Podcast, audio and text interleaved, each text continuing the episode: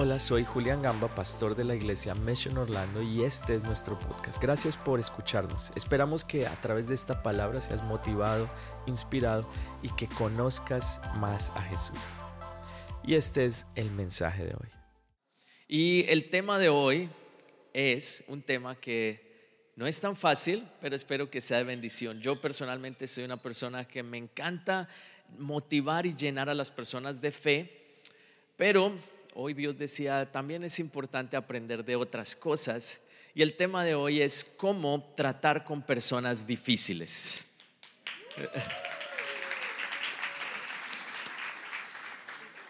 Quedo un poco preocupado porque mi esposa aplaudió muy fuerte. Entonces, quedé, quedé un poco preocupado. Oren por mí en este tiempo. ¿Cómo tratar con personas difíciles? La verdad es que todos nosotros tenemos personas difíciles en nuestra vida. Y no voy, a no voy a pedir que levantes la mano, porque todos necesitaríamos levantar la mano. ¿Cómo tratamos con personas difíciles? Y la gran realidad es que pueda que tú seas una de esas personas difíciles para alguien más. Y cómo nosotros podemos tratar y vivir en estas relaciones. Yo sé que muchos de los que están acá están pensando en este momento, cómo tratar, wow, ese está bueno, ese mensaje. Señor, que a través de este mensaje Él cambie o ella cambie. Pero la gran realidad es que pueda que esa persona no esté acá y el mensaje no lo va a cambiar a Él, pero sí te va a cambiar a ti. Entonces, ¿cómo tratar con personas difíciles? Creo que todos nosotros a veces tratamos de arreglar ese tipo de relaciones difíciles en nuestras propias fuerzas. Intentamos hacerlo con la poco o mucho que sabemos y lo que nos encontramos es que el problema se agranda aún más.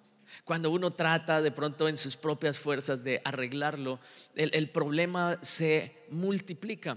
Y es por eso que en esos momentos es donde debemos voltear a mirar a lo que dice la palabra de Dios y lo que nos dice Dios acerca de esto y obedecerle, porque en eso es que está el cambio. Creo que este no es un mensaje eh, específicamente que uno predica para que la iglesia crezca, para que vengan más personas. No es un, mensaje de esos que voy a predicar esto para que crezca la iglesia. Pero sí es un mensaje para que tú crezcas espiritualmente. Y si tú creces, todo va a cambiar en tu vida. Dale un aplauso al Señor. ¿Cuál es esa persona? De pronto es una persona que te molesta, de pronto es un vecino que siempre pone la música fuerte, de pronto es un amigo que era muy buen amigo antes y que ahora ya no es tu amigo, alguien de tu familia, un familiar Dicen que en algunos países puede ser la suegra. En Colombia no sucede eso, o por lo menos en mi caso. Tengo prohibido hacer chistes de suegras. Tenía tres, pero me tocó borrarlos de acá de las notas. Puede ser un determinado grupo de personas. Hoy en día a veces como los partidos políticos están súper divididos y uno puede decir, ese persona una persona de pronto que eh, fue compañero tuyo de trabajo, de pronto un novio, novia, exnovio, exnovia.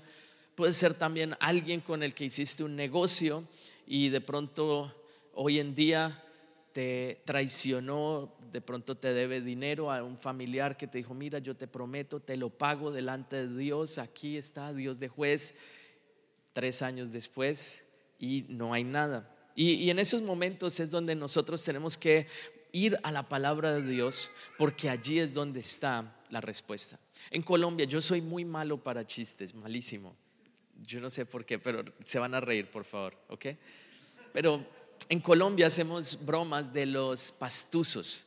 En Venezuela hacen broma de los gochos, ¿cierto? Sí, sí, son gochos, sí, lo dije bien. Eh, en otros países, en España, son los gallegos. Entonces, imagínense, dependiendo del país de donde, de donde tú vengas, imagínate que es de ahí. Entonces, en una ocasión llegó un hombre a un restaurante que solía frecuentar un pastuso o un gocho, digamos, porque aquí, ¿cuántos venezolanos hay? Miren esto, ¿cuántos colombianos? Si ven ahí, poco a poco. Bueno, No es broma, es broma. Entonces, imagínense que llegó esta persona a un restaurante que siempre frecuentaba y cuando entró tenía el pecho así inflado, tenía algo acá adentro. Y su amigo le preguntó, pero sé qué tiene ahí. Y él dice, yo tengo dinamita, dijo el pastucito o el gocho. ¿Cómo habla el gocho? Bueno, no sé cómo habla, pero dijo, tengo dinamita. ¿Por qué tiene dinamita adentro? Dice, porque siempre que llego está mi amigo y mi amigo me da un golpe en el pecho muy fuerte. Entonces hoy va a encontrar su merecido porque cuando me dé el golpe en el pecho le voy a acabar con su mano.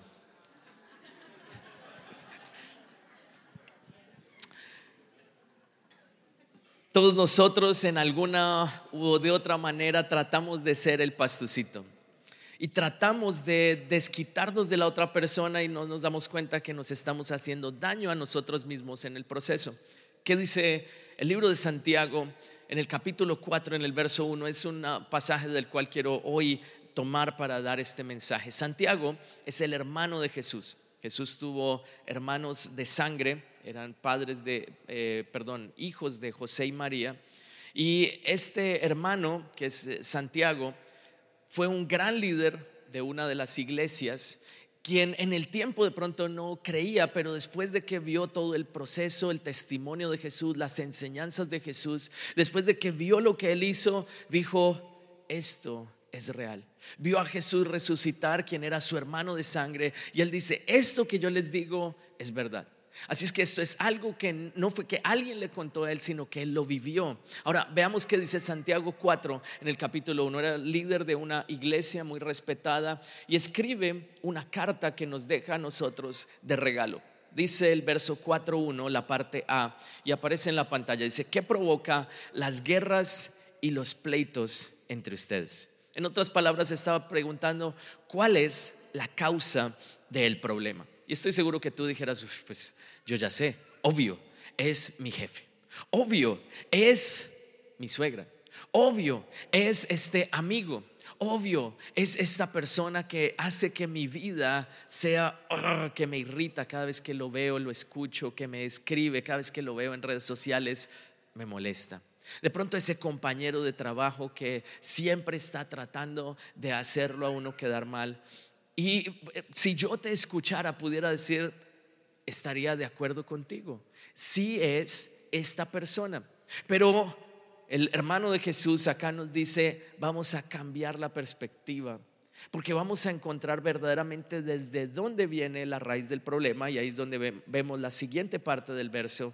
Y dice que el problema viene de las pasiones que luchan dentro de ustedes. Si nosotros miramos a la otra persona, nosotros mismos nos quitamos todo el poder, decimos, no hay nada que yo pueda hacer, y es verdad, pero hay algo que tú puedes cambiar adentro de ti que hará que las cosas y que la relación cambie. El pastor César siempre nos ha enseñado algo y es que si tú cambias, todo cambia. ¿Qué tal si miras a la persona que está a tu lado y dile, si tú cambias, todo cambia? Mira a la persona que está al otro lado y dile, si tú cambias, todo cambia. Si está tu esposa al lado, mírala, o tu esposo y dile, si yo cambio, todo cambia. Ok. Entonces Santiago dice, son las pasiones que luchan dentro de ustedes. Es decir, que es algo que está adentro de nosotros. Y de ahí concluimos esta primera idea y es que hoy podemos cambiar algo. Hay algo que podemos cambiar dentro de nosotros. Entonces puedes decir, hay algo que puedo cambiar dentro de mí. Ahora, ¿qué dice ahora el versículo 2? El verso 2 dice, ustedes desean algo y no lo consiguen. Ustedes desean algo y no lo consiguen. ¿Y qué muestra esto? Es la raíz de la frustración de que tú quieres algo pero no lo alcanzas y eso genera frustración. Uno se frustra cuando uno quiere alcanzar algo, quiere que algo suceda y no ve el resultado. Podemos hablar de el, cuando uno anhela conseguir algo material o podemos hablar de una frustración sencilla que a todos nos pasa y es cuando vamos conduciendo y llegamos a la I4, alguien le ha pasado? Y la I4 a cualquier hora hay tráfico y tú dices, ah", hay una frustración. La frustración es quiero llegar a mi casa ya mismo, pero hay unos miles de carros que me están impidiendo. Y tú puedes entrar a pelear. Yo he visto que hay algunas personas que pelean con los carros que están al frente, pero no hay ninguna solución. El verso 2 dice, en la siguiente parte, la parte B, dice, entonces matan y sienten envidia porque no pueden obtener lo que quieren. Pelean y se hacen la guerra. Y es como cuando uno, no sé, está tratando de tener una promoción en el trabajo, un aumento salarial, de pronto una pelea, una lucha en la que uno está viviendo y se encuentra con esta realidad. Ahora, el verso 2, en la última parte, es donde nos da una, es una frase tan pequeña, pero tan importante. Miren lo que dice, no tienen nada porque no piden. No tienen porque no piden. En la versión nueva traducción viviente me llamó la atención lo que dice. Dice, sin embargo, no tienen lo que desean porque no se lo piden a Dios. Entonces, ¿qué tenemos que hacer? Pedirle a Dios que nos ayude con esta situación. Tratamos de cambiar a otros mientras que Dios está tratando de cambiarnos a nosotros. Tú estás tratando de cambiar a otra persona, mientras que lo que Dios quiere hacer es hacer algo adentro de ti. Entonces, mira a la persona que está a tu lado dile, Dios quiere hacer algo adentro de ti. Tú miras hacia el cielo y ves esa injusticia que estás viviendo, esa persona que habló mal de ti, esa persona que te trató mal. Y tú miras y dices, Señor, haz algo. Y Dios te miras del cielo y dice, sí, estoy tratando de hacer algo, pero no le voy a hacer nada a esa persona en este momento, sino que quiero hacer algo adentro de ti. ¿Cuántos dicen, estoy de acuerdo? Prepárate. Ahora, quiero darles hoy cinco cosas que quiero animarte a que tú hagas. Cinco cosas que quiero animarte a que tú hagas con esas personas difíciles. Persona, ¿Qué hacer? Ese es el, el tema. ¿Cómo tratar con las personas difíciles? Cinco cosas sencillas. Número uno, pasa por alto la ofensa. Pasa por alto la ofensa. No importa que tanto tiempo lleves en la iglesia, tienes que pasar por alto la iglesia. La ofensa, perdón. No, no pases por alto la iglesia, será un chiste. Pasa por alto la ofensa, ahora sí. Algunos estaban diciendo, amén, esa era la palabra que yo quería hoy. Ahora sí, por fin están hablando lo que quería. No, pasa por alto la ofensa. Qué difícil es hacer esto pasar por alto la ofensa. Pero miren lo que dice la palabra en Proverbios 10, en el verso 12. Dice, el amor cubre todas las ofensas. El amor cubre todas las ofensas. Entonces, tenemos que voltear a mirar al amor de Dios y decir, yo voy a pasar por alto la ofensa. Yo voy a hacer de cuenta que esto no me afectó. Hoy en día somos sensibles a las cosas que pasan, pero tenemos un corazón duro para nuestra relación con Dios. Y lo que el Señor quiere hacer es todo lo contrario, que tengamos una, piel fuerte para esas cosas que suceden, pero un corazón sensible para escucharlo a Él. Que de pronto si alguien te habló mal en el trabajo, tú no te irrites, sino que tú pases por alto la ofensa. Que si de pronto en tu casa las cosas se ponen difíciles y alguien te trató mal, tú pases por alto la ofensa. Este ejemplo nos lo dio Jesús. Ahora, veamos lo que dice Proverbios 16 en el verso 10. Dice, el necio, Proverbios 16, en el verso 10, la nueva versión internacional, dice, el necio muestra enseguida su enojo, pero el prudente pasa por alto el insulto. El necio muestra enseguida, o sea, de una, si lo cierran en el carro, saca la cabeza por la ventana y grita. Pero tú eres una persona que eres sabia, eres prudente y tú pasas por alto. El libro de Proverbios también en el verso 19, en el, perdón, capítulo 19, verso 11 dice, las personas sensatas no pierden los estribos, se ganan el respeto pasando por alto las ofensas. No lo digo yo, lo dice la palabra de Dios. Las personas sensatas simplemente dejan que el Espíritu Santo tome control, no pierden los estribos y dejan que las ofensas pasen por alto. Suena imposible o difícil de hacer, pero tú lo puedes hacer porque Jesús te perdonó a ti primero, no es en tus fuerzas. Entonces lo primero que Dios te pide es pasa por alto la ofensa. Número dos, ora por ellos, ora por esa persona difícil. Ora por esa persona que de pronto te irrita, te molesta. Y esta es la parte en donde sé que algunos están diciendo, ah, estoy de acuerdo, pastor, yo ya oré por ellos y ya dije, Señor, que caiga fuego del cielo. Señor, que las plagas de Egipto, porque ahí es donde nosotros usamos la Biblia. Señor, dale el merecido. Señor, tu palabra dice que uno siembra lo que cosecha y yo pido que Él reciba cien veces más.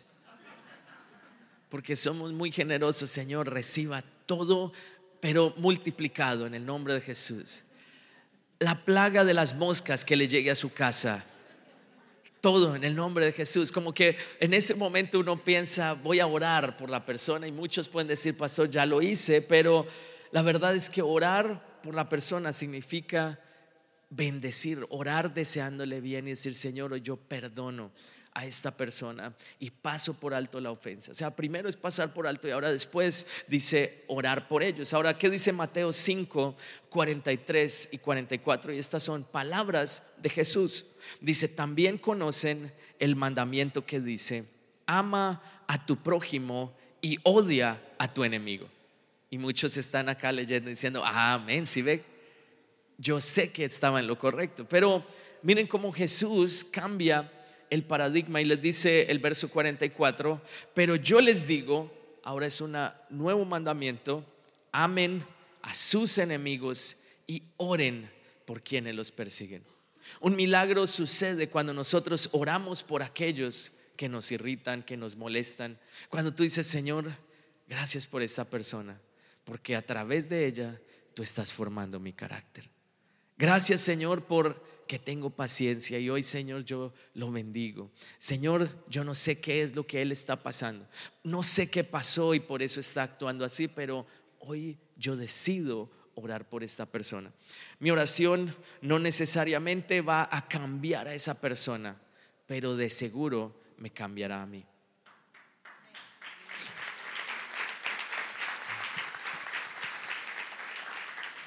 Entonces, di esto conmigo, mi oración no necesariamente los cambia a ellos, pero siempre me cambia a mí. Paso número tres, perdónalos. Debemos perdonar a estas personas. Y, y, perdonar es algo que es profundo del corazón, porque nuestro pensamiento es, es que esta persona es culpable. No sé cuántos de los que están acá son personas que son justas, como que a mí me gusta que se haga justicia. ¿Hay alguien más que le gusta que se haga justicia? Yo tengo tres hermanos, eh, perdón, dos hermanos, somos tres hombres en nuestra casa y yo era súper justo. El que la hace tiene que pagarla. Y se unían los dos hermanos, el mayor y el menor, en contra de mí y yo siempre iba argumentaba con mi mamá hasta que castigaran al que tenía la culpa y al final de todo me castigaban a mí también. Entonces, lo que el Señor quiere es que nosotros no busquemos una justicia en nuestras propias fuerzas, sino que busquemos el perdón que Él vino a dar. Pensemos por un momento que las primeras palabras que Jesús o la primera palabra que Jesús dijo desde la cruz en aquel día en el que lo crucificaron fueron siete frases que él dijo, siete ocasiones habló y la primera de ellas, ¿saben qué dijo? Verso 34 de Lucas 23, dijo, Padre, perdónalos porque no saben lo que hacen. Ahí Él nos dio el ejemplo, lo estaban golpeando, lo estaban crucificando por algo que Él no había hecho y él no dijo, Señor, Padre, que caiga un rayo sobre todos estos soldados ahora mismo en el nombre de Jesús, sino que oró diciendo, perdónalos porque no saben lo que hacen. Colosenses 3, en el verso 13, dice lo siguiente, soportense unos a otros y perdonen a quienes se quejen de ustedes. Si el Señor los perdonó, ustedes están obligados a perdonar. Wow, me, me encantó esa palabra. Ustedes están obligados. Tú estás obligado a perdonar porque ya Dios te perdonó. Entonces entendemos que perdonar a alguien nunca cambiará el pasado, pero cambiará mi futuro. Perdonar a alguien nunca cambiará mi pasado. No puedo borrar eso que sucedió, pero sabes, cambiará tu futuro, porque tú vas a ser libre de esa carga y vas a caminar en libertad todos los días. ¿Cuántos dicen amén? Dale un aplauso al Señor. Estoy seguro que tú no quieres que el perdón de Dios termine en ti, sino que siga fluyendo. Y en la medida en que tú extiendes perdón, ese perdón se va a multiplicar. Lo que tú siembras, eso cosechas. Entonces siembra perdón. Número cuatro, paso número cuatro, bendícelos. Bendice a estas personas. Ahora tú puedes decir, wow, bueno, Señor, pasar por alto la ofensa, ok. Orar por ellos, ok.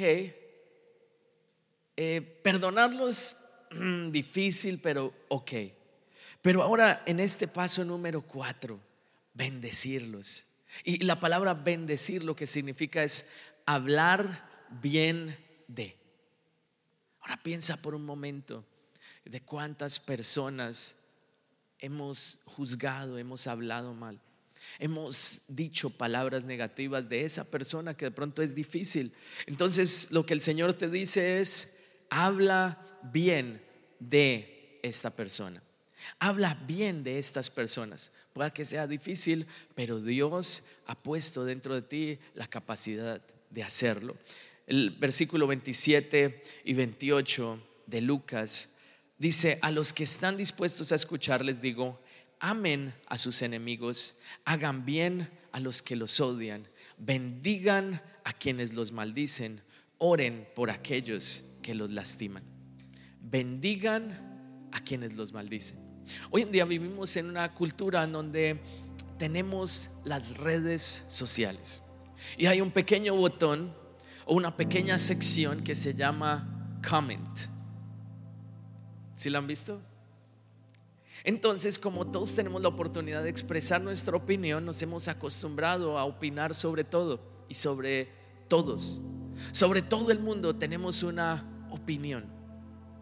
Tenemos una opinión y si tú ves algo de una, ahí, no sé, hoy en día veo que uno pone algo y hay muchos comentarios a veces negativos. Yo he puesto cosas de mi familia y la gente sin saber lo que yo estoy viviendo me escribe cosas, eh, escriben cosas negativas en eh, redes sociales. En una ocasión puse una, un video de Ezequiel, mi hijo, que estaba cantando eh, Waymaker, Abres Camino. Súper lindo, lo más tierno del mundo. Y yo lo iba grabando y la verdad es que él iba de pie y no tenía el cinturón de seguridad en el carro porque estábamos a tres casas de mi casa, es decir, fue un, short ride, era cortico ahí que lo iba llevando. Y yo no le vi problema y lo llevé ahí. Y yo, ah, qué lindo, mírelo cómo canta.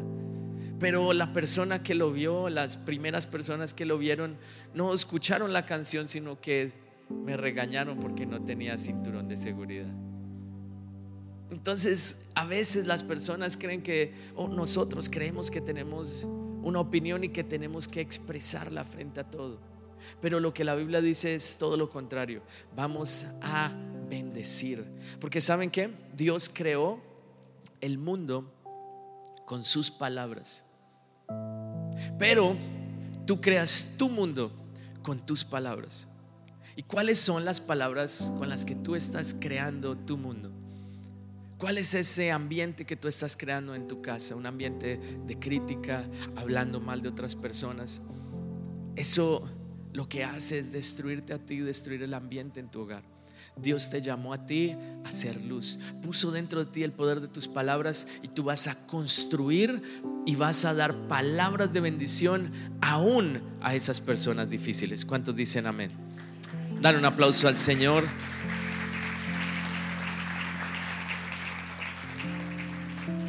Entonces Dios te está diciendo y cuida tus palabras.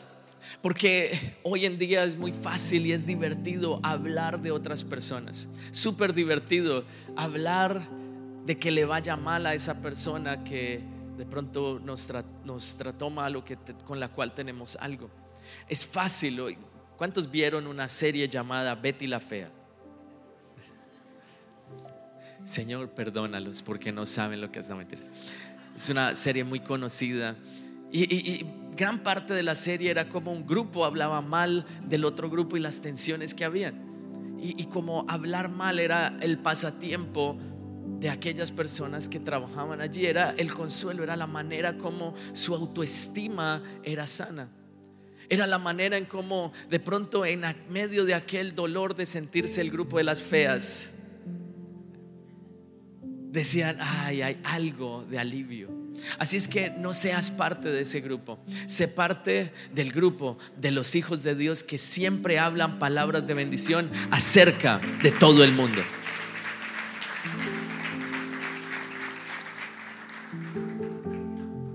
Perdonar a alguien nunca cambiará el pasado, pero sí cambiará tu futuro. Tienes la responsabilidad no solo de perdonar, sino que con el perdón va acompañado la bendición. Y tú los vas a bendecir. Miren lo que dice ahora, primera de Pedro 3:9. Dice, "No paguen mal por mal, no respondan con insultos cuando la gente los insulte." Entonces, si alguien te insulta cuando tú vas manejando, ¿qué te dice Dios? No hagas lo mismo. No le respondas pip, pip, pip, sino que tú le vas a decir, Dios te bendiga. Que tengas un excelente día. Ahora, miren lo que dice, por el contrario, contesten con una bendición. A esto los ha llamado Dios y Él les concederá su bendición. Muchos cristianos, especialmente aquellos que llevamos más tiempo, tomamos el lugar del enemigo y nos convertimos en los acusadores. El único acusador es el diablo. Así es que Dios no te ha llamado a ti a juzgar y a acusar a nadie. Dios te ha llamado a hablar bendición de cada persona. Dios te ha llamado a ti a que crees tu mundo con tus palabras. La vida y la muerte están en el poder de la lengua. Y quiero terminar con el último consejo. Porque no es suficiente solo con sobrepasar la ofensa. No es suficiente con orar por la persona. No es suficiente con bendecirlo, perdonarlo, sino que ahora el Señor nos pide otra cosa. Y número cinco es, haz el bien. Hazle bien a aquella persona que de pronto es difícil de tratar. Aquella persona que tiene un carácter complicado. Hazle el bien. Ahora, leamos lo que dice Romanos 12, del verso 17 al 21. Y dice, esto no lo digo yo, lo dice la palabra de Dios. Nunca devuelvan a nadie mal por mal. Compórtense de tal manera que todo el mundo vea que ustedes son personas honradas. Si es que mira a la persona que está a tu lado y dile, tú eres diferente verso 18, demanda un esfuerzo de nosotros y dice, hagan todo lo posible por vivir en paz con todos.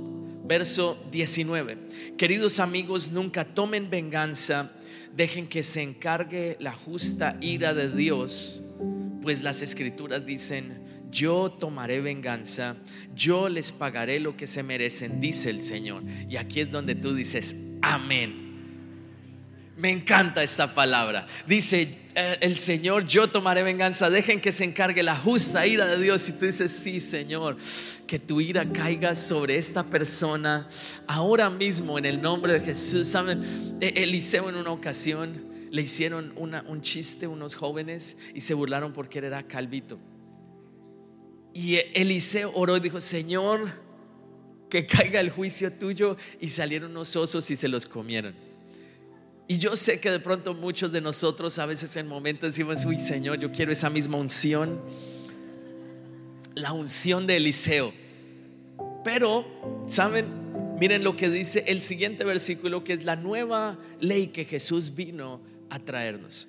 Verso 20 dice, en cambio, si tus enemigos tienen hambre, dales de comer. Si tienen sed, dales de beber. Al hacer esto, amontonarás carbones encendidos de vergüenza sobre su cabeza. Entonces lo que el Señor nos llama es que hagamos todo lo contrario. Aquella persona que es difícil, de pronto Dios te está hablando y dices, el Señor te dice, ten una conversación. Si tú nunca la has tenido con esa persona y, y es fácil para ti hacerlo, ten la conversación y dile, oye, mira, quiero bendecirte. De pronto nuestra relación hasta el día de hoy no ha sido la mejor, pero quiero que las cosas cambien. Perdóname. Y sabes que es como si nunca hubiera pasado y, hace ese puente de pronto con ese familiar.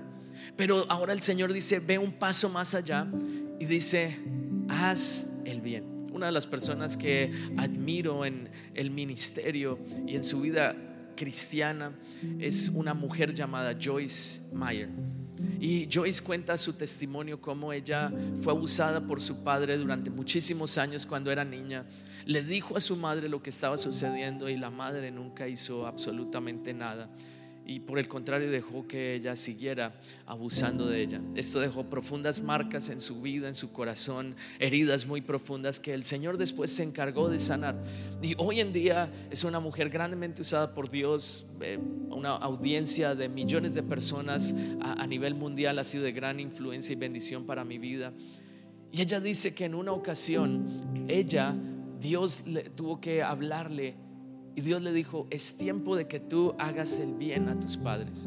Y dice que ella cuenta su testimonio y cómo ella tuvo que comprar una casa y dársela a su padre, una casa cerca donde ella vivía, cuidar de él todos los días, visitarlo.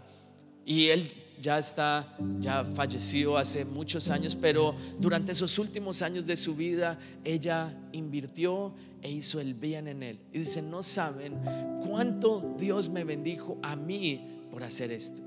Entonces lo que Dios te dice es, no importa lo que te hayan hecho, tú puedes hacer el bien a esa persona haz el bien, siembra y da lo mejor. Porque mira lo que dice ahí, dice que al hacer esto amontonarás carbones encendidos de vergüenza sobre su cabeza.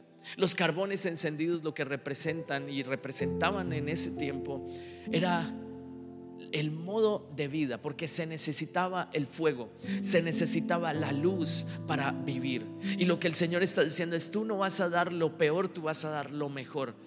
Vas a dar esos carbones encendidos que hay en tu corazón, los vas a compartir con la otra persona. Y eso es lo que va a traer una restauración en la relación. Mira lo que dice el último verso, el verso 21, y con esto termino.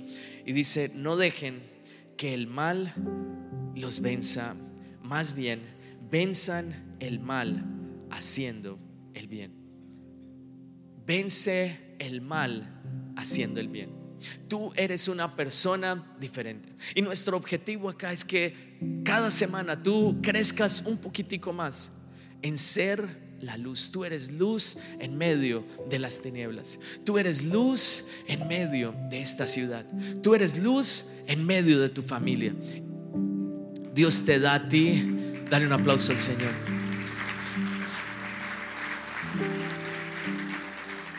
Y Dios te da a ti la capacidad de hacer lo que nadie puede hacer. De dar lo que de pronto muchas personas no pueden dar y es ese perdón. Pero tú nunca puedes dar de algo que no has recibido. Y por eso necesitas primero recibir el perdón de Dios y saber que si Jesús te perdonó, tú puedes perdonar. De pronto no has experimentado lo que es la gracia de Dios, pero cuando habla de que Dios se encargará de dar el merecido, que la ira de Dios Y Dios dará a cada persona lo que Él considere que sea correcto. Lo que significa es que Él ya dio a su Hijo Jesucristo y Él te perdonó de todos tus pecados y de esa misma manera tú puedes perdonar a las personas que de pronto son difíciles en tu vida. Y tú puedes decirle, Señor, hoy yo entrego esta carga y decido vivir una vida diferente.